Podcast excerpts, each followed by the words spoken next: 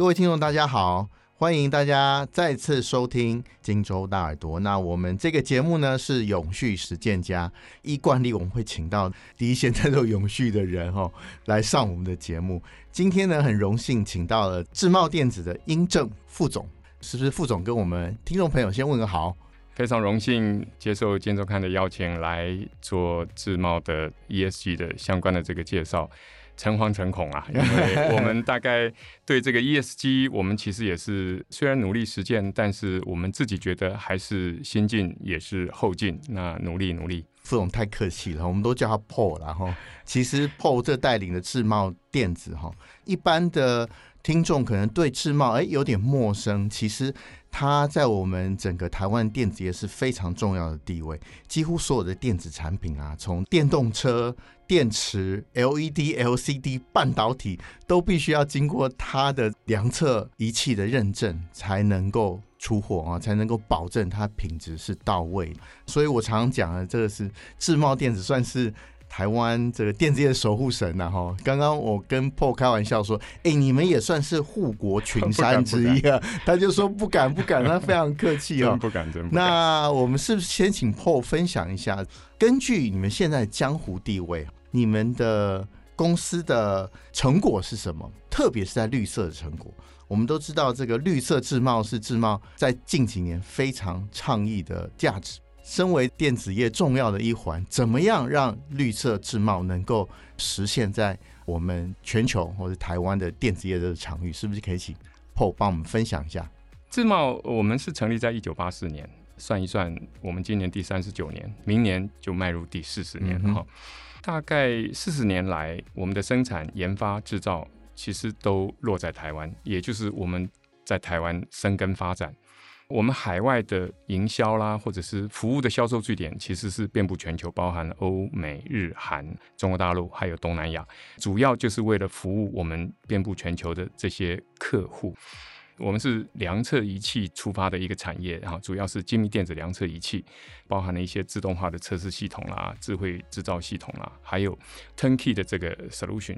大概在十来年前，我们就已经制定了 Clean Technology，就是所谓的洁净能源或者是绿色产品这样子的一个布局。其实，在我们整个研发的流程里面，如果是未来要使用的技术，我们大概要五到十年的研发。可是，如果从产品本身的应用来说，可能都要经过三到五年。我们在现在其实都是借着。让这个人力使用最大化的原则，来提高所谓绿色产品的覆盖率。就像如同刚才研发长提到的哈，那主要的应用市场包含了像电动车 EV 相关的绿能的电池，包含了储能的这些部分，还有半导体跟 IC 相关的测试，AI 相关的运用，还有就是 High Power 的这种 Chips 测试，AR VR 也包含在里面，智慧的制造系统。还有其他像洁净科技啦，跟智慧工厂这些，在在大概都是我们目前几个比较夯的这种应用。刚才研发长提到的绿色智茂，是我们从 ESG 观念去启发的。第一个就是我们的绿色产品的相关营收，因为如果你按照 EU 就是欧盟的这个永续分类法 Taxonomy。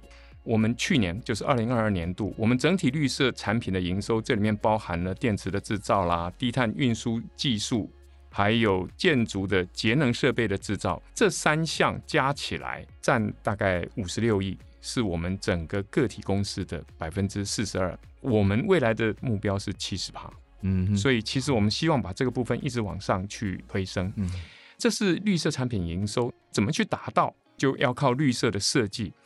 因为我们的产品的生命周期主要都是在客户端的应用，所以呢，我们从设计开始的各个周期、各个阶段都导入了一种绿色设计的概念。从原物料的取得到制造、销售、配送、使用，甚至到最后的废弃物处理，我们在设计上都必须要符合环境永续的这种理念，去减少环境的冲击。针对这个部分，我们特别设计了一个所谓的绿色。智茂标章哦，在我们未来的产品上，在我们定义里面，只要具备了一些特性，它就可以贴上绿色的自贸标章。嗯哼，这些特性是什么？包含了为使用者节省能源，管制对环境有害物质的，还有呢，优化人因工程设计的，具备这样子的特性。根据我们不同的产品线，我们会去给予不同的定义，引导我们公司里面的这些 PM 啦、RD 啦，甚至售服啦，从绿色产品设计去发展，鼓励我们研发生产具有 ESG 效益的新产品。那我们定定这种标准，用这个标准再来回头来定义我们的绿色产品跟绿色的营收。嗯，所以这样子就形成一个完整的环节。最后呢，所有符合绿色标准的这些产品的设计，它会根据 KPI 的这种设定，会给予奖励。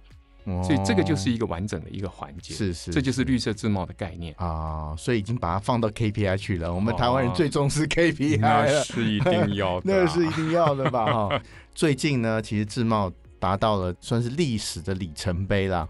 在我们这个市值的表现上，首先就突破了一千亿台币哦，这个是一个很重要的里程碑啊、嗯！这是谢谢市场的肯定了。对对对，就是说股价是一时的了，其实公司才是永远的。刚刚跟 Paul 开玩笑说，哎。自贸不算是个资本很大的公司嘛？哦，我们都知道市值是股数啊乘以股价，那一定是股价很好。股价为什么好呢？因为其实哎，获利能力很强 啊。在这个绿色自贸加持下面，我相信自贸未来哈一定前景更看好。我看到了自贸其实有蛮多的创新。刚刚 Paul 讲了哦，我们在做绿色自贸标章。把 KPI 放到绿色推动里面去哦，其中令我印象很深刻就是，哎，你们最近推了一个叫碳手印的概念。我呢是个外行人，我一看到碳手印，这三个字呢，我就说，哎，我们已经有碳足迹了，干嘛还需要碳手印啊？碳手印跟碳足迹有什么不同？是？因为哦，要有我们有手有脚才会变成一个全人吗，是因为这个概念吗？到底是什么是碳手印？是不是可以请 Paul 帮我们解释一下？其实它是由芬兰的国家技术研究中心，它在气候领导联盟的这一个支持下所提出的。其实我想简单来讲，碳足迹大家都耳熟能详，因为碳足迹其实就是我们的一种衡量的标准。对，因为碳足迹基本上就是你走过的。这些痕迹，所以根据碳足迹的定义上来说，其实就是在永续浪潮下哦，我们大家都知道它就是永续指标之一，因为你必须要去计算盘查出你的这个碳排，你才知道说你的碳的留下的历史痕迹有多少。嗯、但是如果从自贸，像刚才我的说明里面，我想各位大概可以很清楚的了解，我们其实就生产制造来讲，我们其实碳排不算是大户，尤其。我们的碳排的强度其实年年在减少，也就是说，当我营收持续不断的增加，其实我碳排并不会等幅增加。对，其实相对我的碳排的强度是降的。嗯，我们想要在节能减碳的部分再去做出贡献，我们就必须要去发想，说我怎么样去发挥我在减碳这个部分的影响力。对，因为我的产品最长的使用周期都在客户的工厂里面。嗯嗯，所以在这样子的条件之下，我们就提出碳手印的概念，也就是说。从我自己来出发，想办法去用我的产品本身去向上下延伸哦，包含了我的供应商，也就是说，我在从材料的这个取得的部分就开始想到节能减碳跟不使用危害物质，在整个产品的设计，像刚才提到的绿色设计的这个概念里面，一直往下去延伸到产品。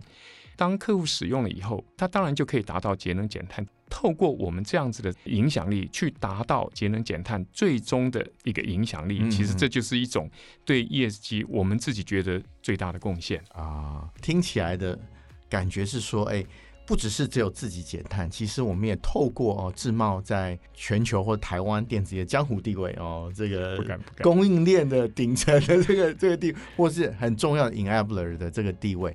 协助其他想要做业绩或是减碳的人，也可以做到自己的这个绿色目标，完全是这样吗？嗯，完全正确。是达到这个目标很简单嘛？就是说，哎、我们看过好多标章，碳手印这个概念不是只有做自己嘛？自己做自己简单嘛？哦，我把碳足迹节省，那我自己可以做。可碳手印感觉是要手伸出去，没错，然后要协助或是安排所有的 stakeholder 也跟我步调一致嘛？这个会很难吗？在着手进行碳手印的时候，它最困难的点会是什么？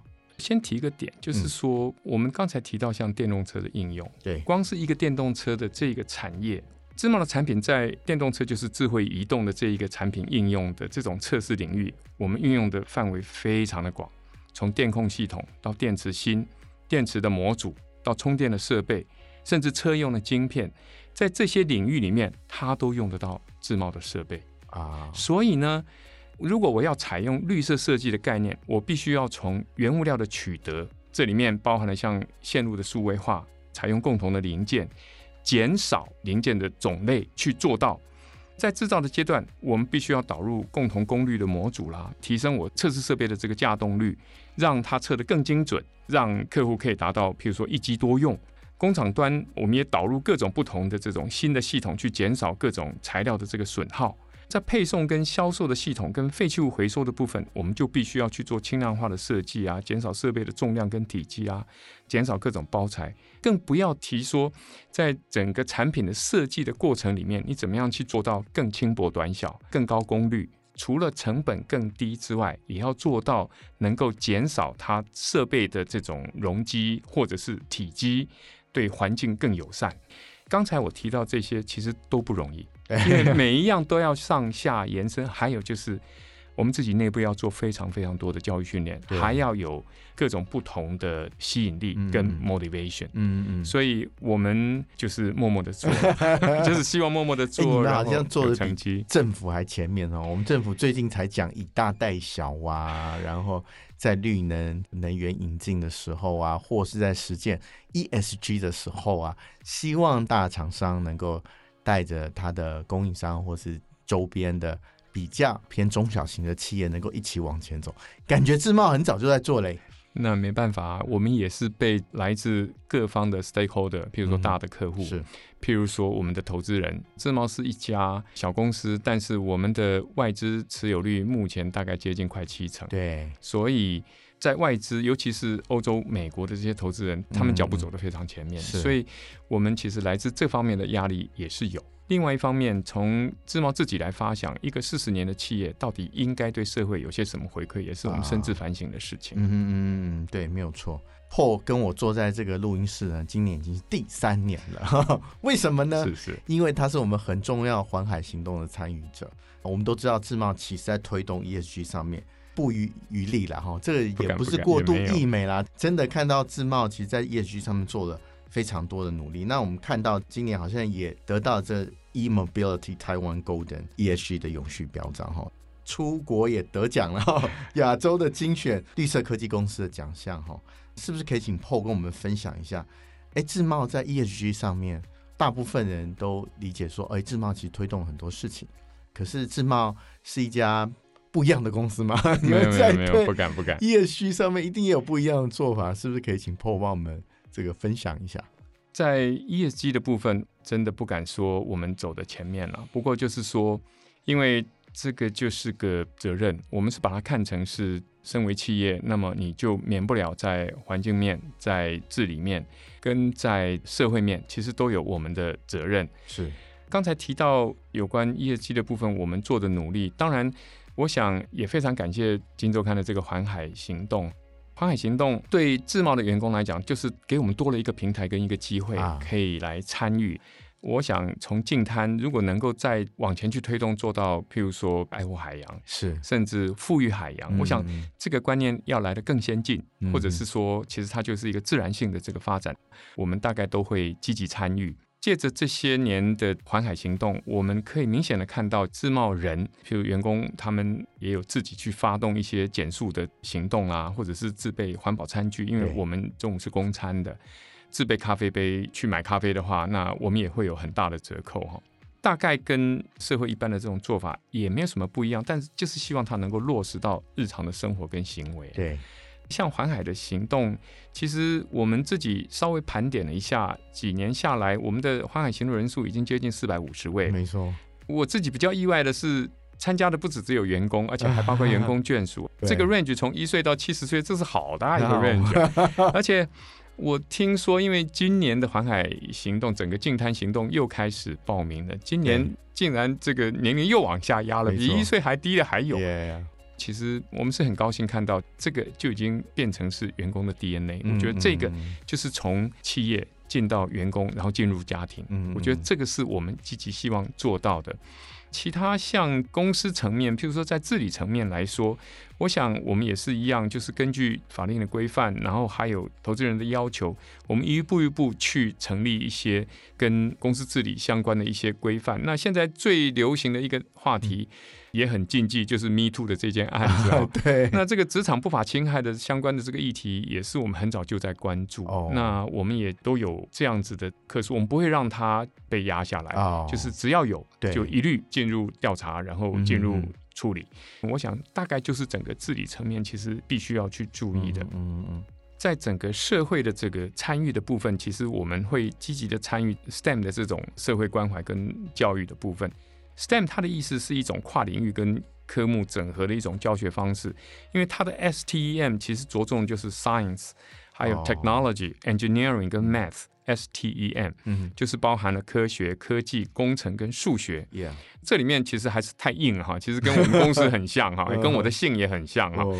它以后还会有像艺术跟阅读，就是 A 跟 R。这个部分也是我们未来会积极去参与的，譬如说我们会提供员工的奖学金啦，我们会对中小学提供一些科普的环岛列车教学的实验活动，或者是跟一些大学去做技术交流，然后把我们研发的这些实物跟市场的趋势跟学术去做一些连接。嗯哼。那另外我们也会赞助，譬如说学生的这种方程式列车，对，因为这个是电动车的方程式列车，而且是学生办的。COVID 之前是全球性的轮办的，应该是在欧洲，可是因为 COVID 期间就停止了这个活动。那听说今年又 resume 了，所以自贸所能够提供的就包含了技术资源，还有测试的这种咨询。嗯哼，尤其我们在海外有布局，所以像以前他们到德国去比赛的时候，我们德国的团队是就近去提供援助的。哦。像这些其实都蛮有意义的。嗯哼哼。那我们自己自贸也提供了一些精密机械与量测技术的这个论文的奖项，每一个年度去向各个大专院所去邀稿，今年会进入第二届。另外，像一些社会参与啦，像救学救命啦、互相洗手啦，或者是各种不同的这种偏乡关怀，我想这个大概都是社会责任。就不值一提了，因为该做的就是一定要做了。哦，太客气了哈。STEM 哦，如果大家查英文字典的话，知道它是茎啊，植物的茎或干的意思。我相信透过 Stan 也希望说，把这个自贸现在的精神，能够或是这对未来想象，能够借由这个活动传递到下一代嘛。是，我相信这个应该是很重要，这个 STEM 活动的意义跟宗旨了哈。是。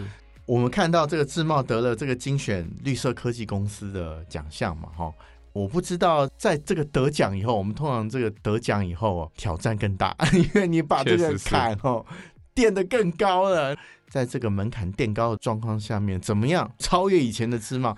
我们自己对 ESG 我们定的策略就是 Sustainable Growth，嗯，就是永续成长。嗯哼，我们对我们自己永续成长的定义是说，必须要基于绿色环境，还有社会共荣。我们要强化我们公司治理，以这样子的原则，把它变成是我们自贸追求利润成长的一个框架。哦，也就是说，ESG 变成是我们整个 framework。嗯，然后我们在这上面想办法去成长。哦，我想这样子就是我们永续的目标。那永续目标我们定了五个。英文有点牵强的把它变成是 power 哈，P O W E R。简单来讲，其实就是技术与产品啦，还有社会的影响力啦。